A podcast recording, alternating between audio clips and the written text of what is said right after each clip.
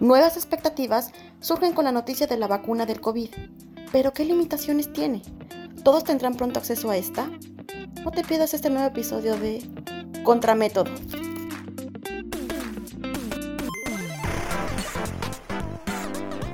Un saludo muy especial a todas y todos nuestros escuchas. Soy Natalia Camacho y bienvenidos a Contramétodo en este episodio de la segunda temporada hablaremos sobre una nueva esperanza que se abre dentro de la situación de pandemia, la vacuna contra el COVID-19. Pero antes de iniciar quisiera saludar y agradecer a Samuel que nos acompaña en este episodio. ¿Cómo has estado, Samuel?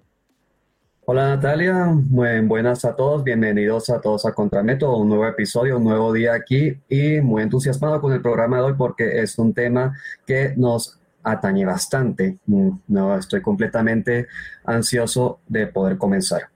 Bueno, sí, yo también estoy muy ansiosa porque es un tema bastante interesante. Y para abordarlo contamos con una gran invitada, Catherine Zambrano, quien es médico general de la Universidad Autónoma de Bucaramanga en Colombia y quien se encuentra hoy apoyando diferentes investigaciones en Estados Unidos. Catherine, ¿cómo estás?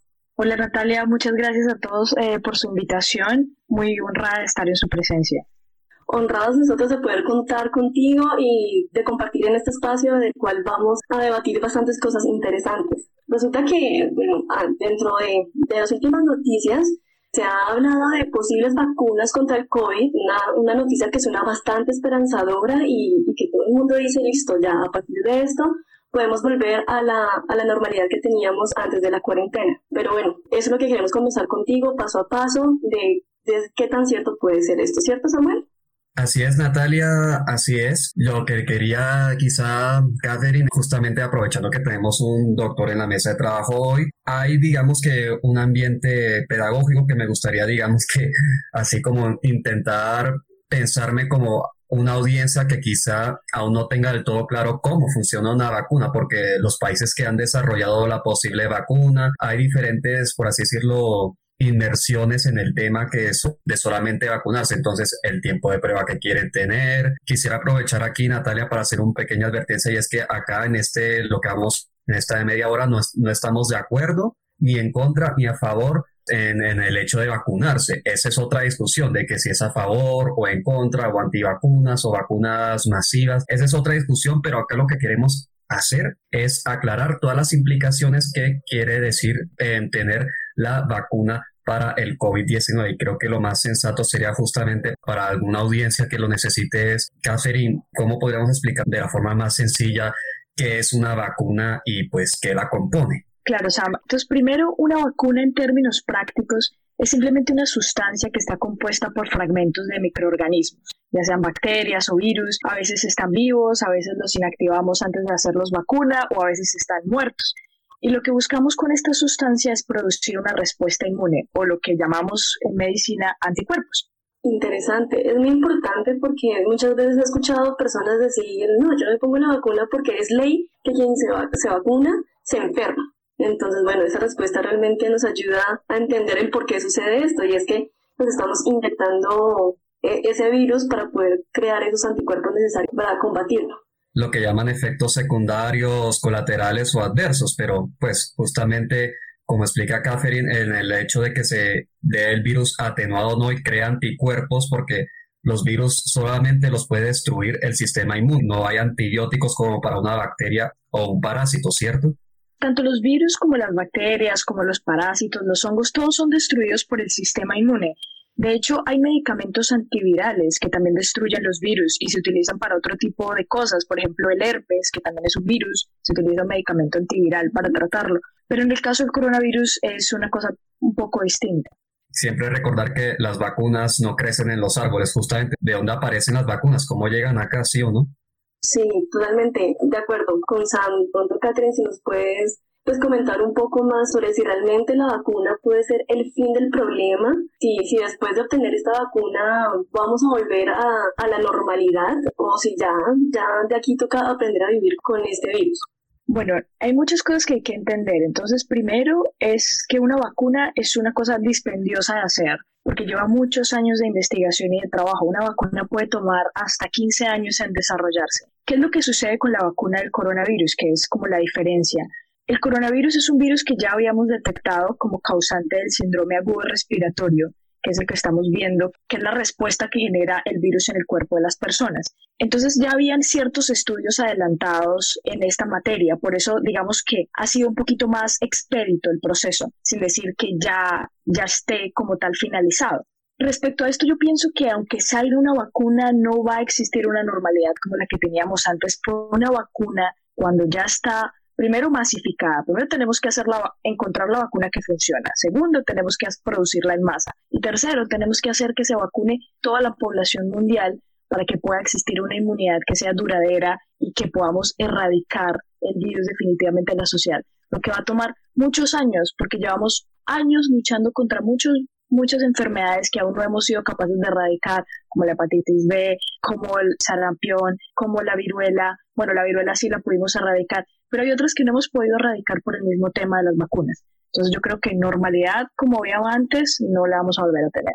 Bueno, eso me parece muy interesante porque, pues como lo estaba comentando al inicio del programa, desde que salieron esas noticias en torno a la vacuna contra el coronavirus, parece haber una expectativa muy grande de la mayoría de personas para que después de obtenerla, lo cual se espera en poco tiempo, se, vuelva a esa normalidad y lo que nos cuenta nos permite replantearnos y cuestionarnos al respecto y más bien tratar de tranquilizar esas falsas expectativas.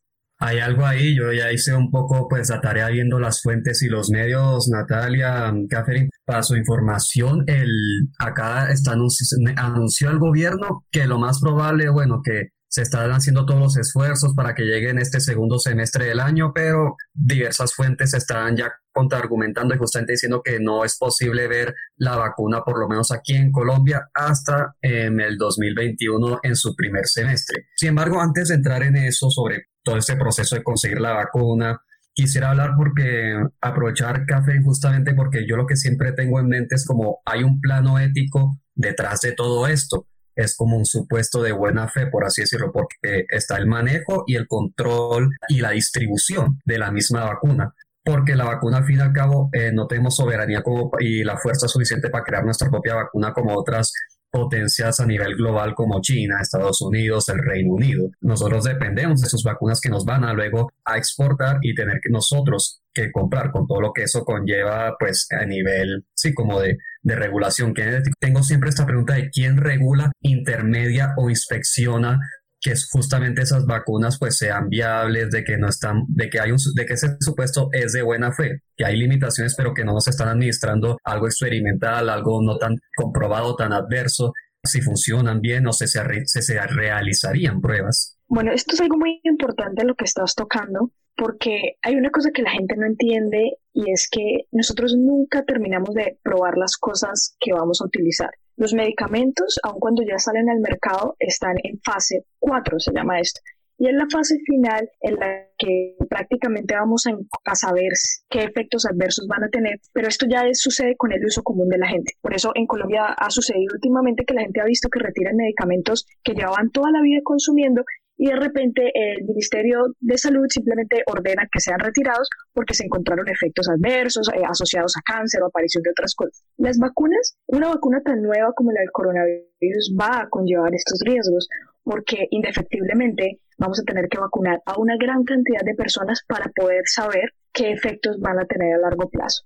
Así que indefectiblemente vamos a tener efectos adversos con estas vacunas que aún no podemos casi que ni predecir. Y respecto a las regulaciones que tú me preguntabas, entonces todas las vacunas en el mundo, en el ámbito mundial, están reguladas por internacionalmente, digámoslo de esta manera. Y esta es la gran preocupación que está eh, ahorita con Rusia y con China porque ellos no están cumpliendo a cabalidad, digamos, los protocolos científicos para ir mostrando cómo van llevando sus investigaciones. Entonces, de la nada no sabemos nada de cómo lo están haciendo y el día de mañana aparece una vacuna. Mientras que hay otros países con un poquito más de transparencia que están mostrando paso a paso el proceso de las cosas, las pruebas en animales, después nos van mostrando cómo van funcionando los sujetos humanos y así sucesivamente. Entonces, esto está regulado por organismos internacionales, pero los países tienen soberanía sobre la forma de distribución. En un país como Colombia, hay un eslabón público y hay un eslabón privado en el sistema de salud, en el sector salud. Entonces, no sé cómo los pormenores de la legislación de esto, pero yo me imagino que en el momento de llegar la vacuna al país, tiene que llegar a las EPS y las EPS tienen que distribuirla con sus IPS. O sea, que me imagino que ahora esa será la forma de distribución pero también habrán entes privados en los que tú puedes ir simplemente y adquirirla. Me imagino que irá a ser de esa forma. Mm, bueno, eh, en eso sí e, es interesante. Yo creo que ya nuestra nación tendrá que ir, o en el gobierno, ir mirando cómo, cómo lograr una correcta distribución de la vacuna. Pero quisiera también preguntarte, bueno, finalmente son tres los países que están en este proceso de desarrollar la posible vacuna. ¿Qué países pueden desarrollarlo? O sea, ¿qué tienen que tener o qué herramientas cuentan para poder trabajar en el desarrollo de esta vacuna y por qué. ¿Qué les permite? ¿Qué le hace falta a Colombia para poder, por ejemplo, también trabajar en el desarrollo de una vacuna como esta? Sí, mira, yo pienso que cualquier país del mundo puede desarrollar una vacuna, inclusive Colombia. Lo que pasa es que los sectores privados de las farmacéuticas grandes del mundo se encuentran afuera de Colombia. Entonces, por ejemplo, la Glasgow o, empresas farmacéuticas muy grandes que son en últimas las que terminan dando el dinero para desarrollar esto, porque ellos son los que tienen la tecnología para desarrollar estas vacunas o estos productos en grande más. Entonces, países como Colombia, países pequeños de Sudamérica, tienen una participación, pero la participación es un poco escondida porque es a través de conocimiento, aportan eslabones, digámoslo así, eslabones del conocimiento, pero no propiamente quizás el resultado. Países como Estados Unidos, Rusia o China, ellos tienen muchas universidades muy excelentes que trabajan a veces mancomunadamente, a veces por aparte, a veces con intereses particulares, a veces con intereses generales, en tratar de desarrollar esto. Y yo pienso que en este caso particular se ha convertido como en una carrera lunar, entonces estamos, están todos los países tratando de ver quién es el primero que lo logra, pero en realidad es un poquito más complejo que eso. Precisamente, Catherine, justamente habíamos comparado, yo he pensado una comparación aquí con Natalia, como, como las antiguas carreras armamentísticas o también en la carrera espacial que hubo en plena Guerra Fría. Justamente en esta a veces es mancomodamente, pero justamente es una competencia a nivel global, digamos, por en intereses geopolíticos de cada país para llegar a cierta influencia, digamos que regional, geopolítica en regiones como América, Suramérica, África o hasta diferentes partes del mundo para justamente, digamos que tener una presencia unilateral dentro de esos gobiernos. Y eso también me lleva justamente a lo que habías dicho, que obviamente va a haber en las vacunas, en ese proceso deben pasar por exámenes que a veces no serán del todo exhaustivos, pero que tienen que hacerse. Entonces hay un supuesto, también diría yo, de sacrificio. Acá por lo menos en Colombia la distribución dicen que será gratuita y que se administrará cuando llegue la vacuna de mano ya sea están decidiendo les arrojo el dato que entre la de Estados Unidos, la de Reino Unido o la de China, que ya se están haciendo las acciones diplomáticas eh, necesarias. La de Rusia y la de eh, Unión Europea parece que no. Entonces, justamente los primeros van a ser como una población de riesgo que creo que ya sabemos cuáles son toda la, famosa población de riesgo, la gente en tercera edad, con problemas de obesidad, hipertensión, diabetes, otros problemas respiratorios crónicos. Entonces, justamente me llevaría la pregunta, Natalia, Catherine, a toda nuestra audiencia, que si nosotros estaríamos dispuestos a ser sujetos de prueba, justamente en términos de pensar nosotros si hay alguna forma de eliminar, digamos, ese acto de fe en que yo sería uno de los primeros en recibir la vacuna sin temor a un efecto secundario solamente por estar ya inmunizado y también dar ese riesgo, ese sacrificio por un mayor porcentaje de la población que se beneficiaría luego de ella. ¿Ustedes serían sujetos de prueba? Si quieren respondernos en esta pregunta, recuerden usar el hashtag, sería sujeto de prueba y comentarlo en las redes sociales. Y sí, Samuel, realmente es muy importante y conectándolo con la pregunta anterior que nos respondía Catherine, quisiera preguntar, listo, la vacuna está pensada para que los primeros en, en recibirla sean las personas en riesgo. Sin embargo, no toda la población en riesgo es la misma. Entonces me imagino que cada país va a priorizar la vacuna para su misma población. Eh, Catherine, ¿tú qué nos puedes hablar sobre quiénes son los primeros en tener acceso a esta vacuna? Bueno, respecto a eso, yo pienso que los primeros van a ser los entes diplomáticos. Yo creo que eso va a ser, ellos van a ser los, los primeros que los van a recibir, quizá también los primeros responder, lo que, lo que llaman aquí en Estados Unidos first responders, o la gente que está todo el tiempo delante de, de la emergencia, los médicos, la gente que es necesario que esté trabajando, y después ya va a empezar a incorporarse en ciertos sectores de la población. ¿Qué es lo que sucede?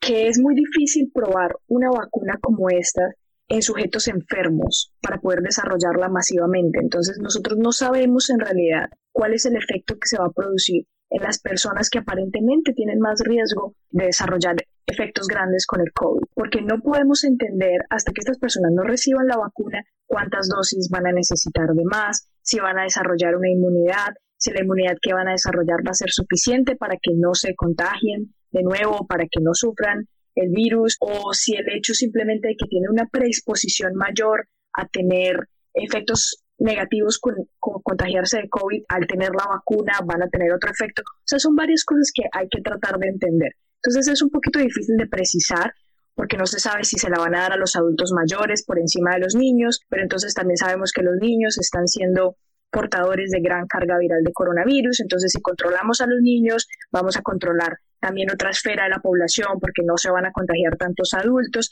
Sí, hay, hay muchas cosas que hay que tener en cuenta en ese escenario. De acuerdo, Catherine. Y esto deja pensando mucho más sobre el tiempo que puede tardarse esa vacuna en ser implementada masivamente. Tener en cuenta que no, no es simplemente tener la supuesta vacuna y ya, sino que hay una, una serie de cosas que van previas. Eh, bueno, también nos hemos fijado, y ya lo comentaste, que Estados Unidos ha trabajado mucho en el desarrollo de la vacuna a partir de laboratorios privados, mientras que por otro lado Reino Unido, con Oxford y eh, London College, London College, perdón, ha producido una investigación más bien universitaria. ¿Cómo la investigación universitaria ha estado apoyando este desarrollo de vacunas? Sí, mira, yo creo que eso es un supuesto, porque a veces uno no sé, pues como que uno ve simplemente que los actores privados son los que están liderando las cosas y los procesos. Pero digamos que lo más importante en investigación es quién pone el dinero y quién va a terminar desarrollando el producto que se encuentre.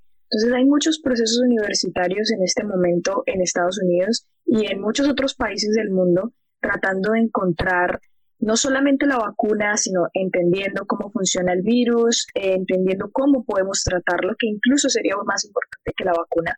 Y todos estos procesos universitarios finalmente terminan siendo un proceso privado porque lo que les decía anteriormente, una casa, una casa farmacéutica compra este, esta idea o, este producto y es la que lo distribuye o ellos son los que incentivan estos estudios, pero finalmente esto es una sinergia entre la universidad, la academia y el sector privado. Catherine, muy interesante todo lo que nos has comentado. Nos permite abrir los ojos respecto a esta nueva ilusión que nos pintaron, un poco un pajaritos en el aire. Eh, tenemos la solución y realmente es mucho más complejo que esto. Y me gustaría esto conectarlo con algo también muy interesante que, que mencionaste anteriormente sobre la soberanía sanitaria. Me gustaría preguntarle tanto a Samuel como a Catherine cuál es el rol que deben desempeñar las naciones consumidoras de esta vacuna. Si bien no, solo tienen la soberanía suficiente para desarrollarla, ¿qué rol deben jugar al momento de tomar decisiones para poder ingresar la vacuna en el país y aplicarla a la población? Yo creo, Natalia, justamente que, como decía, me llama mucho la atención lo que dice Catherine, que los países están justamente preparados o por lo menos bajo el supuesto en el escenario de que pueden desarrollar cada uno, dependiendo de su investigación, su propia, por así decirlo, contingencia o plan para una vacuna. Porque a, mí, sinceramente, lo que más me preocupa es que, como había dicho, la vacuna a veces está sujeta a intereses, intereses políticos, intereses comerciales. Entonces, la vacuna que se compre al fin y al cabo va a tener una banderita en el tubito, por así decirlo. Entonces eso va a traer a diferentes repercusiones, ya sea en sistemas, no sé, de, deudas, de créditos, que si el país que la compró, si a la China, si al Reino Unido, si a Estados Unidos, toda una alegoría, todo hay un compendio de intereses que van más allá incluso de ayudar por un plano ético a toda la población, tanto nacional de cualquier país soberano como también a la población global, porque al fin y al cabo, si eh, trabajamos bajo de que esto es mancomunadamente porque es una enfermedad que nos afecta a todo el género y especie humana en su producción e investigación. Y sí, lo que yo diría es que en cualesquiera de los, de los escenarios diría que hay un acto de fe y que todo debería actuar bajo ese debido proceso y que cada gobierno nacional actuaría en beneficio de su población siguiendo esto, suponiendo que estamos priorizando el plano ético de la cuestión, pero yo creo que esas conclusiones son muy inmediatas y eso es algo que solo se podrá ver una vez se aplique la vacuna, se hayan los sujetos de prueba, esta responda de cierta forma adversa o no, ojalá que no lo sea, pero que si sea así, sea un sacrificio que pocos están haciendo para que la población en general pueda desarrollar inmunidad y por fin poder al menos de no volver a una normalidad, vivir o por lo menos con la inmunidad de esta enfermedad que ya tanto nos ha costado a nivel económico, personal y también colectivo y social. Los, los países pequeños están acogidos y también los países grandes porque tenemos acuerdos humanos que hacen que tengamos que seguirnos a ciertos lineamientos. Las vacunas son uno de esos acuerdos. Cuando los objetivos del milenio se plantearon de que para finales del milenio o para el año 2050 teníamos que tener ciertas enfermedades erradicadas o que teníamos que cierta población tenía que tener cobertura de agua potable, en fin, esas cosas que se plantearon en, ese momento de esa reunión. Entre esas incluían las enfermedades como las que son prevenibles a través de las vacunas. Entonces nosotros estamos siendo parte de esos compendios o de esos tratados mundiales. Y Colombia no hace absolutamente nada que no esté regulado, porque lo que se hace en Colombia tiene que ser igualmente útil en Estados Unidos. Entonces te pongo un ejemplo. Tú eres un estudiante colombiano que viene a estudiar a Estados Unidos y cuando tú llegas te van a pedir tu carnet de vacunas. Y entre tus vacunas que te van a pedir, no te van a pedir absolutamente ninguna que en Colombia no te vayan a pedir o que no esté como el plan obligatorio de vacunación que tenemos en Colombia, que se llama el PAI. Entonces, yo creo que aunque hayan países que estén desarrollando y podemos decir hay una vacuna china, una vacuna rusa, una vacuna de Estados Unidos, al final va a ser un compendio de muchas cosas los que van a determinar cuál vacuna va a funcionar. Claro, hay países que no se acogen a ese tipo de regulaciones porque ellos tienen otro tipo de soberanía o tienen otro tipo de forma. Ustedes entienden más de eso que yo. Pero en términos generales, todos los países se tienen que acoger a lo que la Organización Mundial de la Salud vaya a determinar respecto a esto, igual que está haciendo con el tratamiento que se le está dando al COVID. Lo que estamos haciendo está perfectamente regulado por la evidencia científica que hemos encontrado en todo el mundo y que se ha producido. Colombia no está haciendo nada diferente a lo que está haciendo Estados Unidos en términos de medicamentos, de tratamiento, cómo los estamos identificando, todo. Perfecto, Catherine. De verdad que nos has brindado herramientas muy interesantes para seguirnos cuestionando respecto a esto y también nos aclaras un montón de cosas porque no dejamos de tener siempre mucha incertidumbre, un poco de miedo y un poco de desconfianza respecto a todos estos procesos médicos y principalmente en medio de una crisis que ha generado tanta ansiedad y tantas problemáticas también sociales. De verdad que compartir contigo este espacio ha sido maravilloso. Muchas gracias por haber aceptado esta invitación. Muchas gracias a ustedes de nuevo por la invitación. Y gracias, Sam, por haberme acompañado en este programa. No, muchas gracias a ti, Natalia. Muchísimas gracias, Catherine. De verdad que nos honras con tu presencia y, y gracias por aclararnos todo esto. Natalia, gracias y a toda la audiencia un gran saludo. Recuerden que pueden seguirnos en nuestras redes sociales y comentar sus opiniones frente a este tema. Nos encuentran en Facebook y en Twitter como arroba contramétodo y en Instagram como arroba cm.contramétodo. Recuerden usar el hashtag sería sujeto de prueba. Nos vemos en una próxima ocasión. Hasta luego. Esto fue todo por hoy en Contramétodo. Mientras esperamos la vacuna, también esperamos sus comentarios. Nos vemos en un próximo episodio.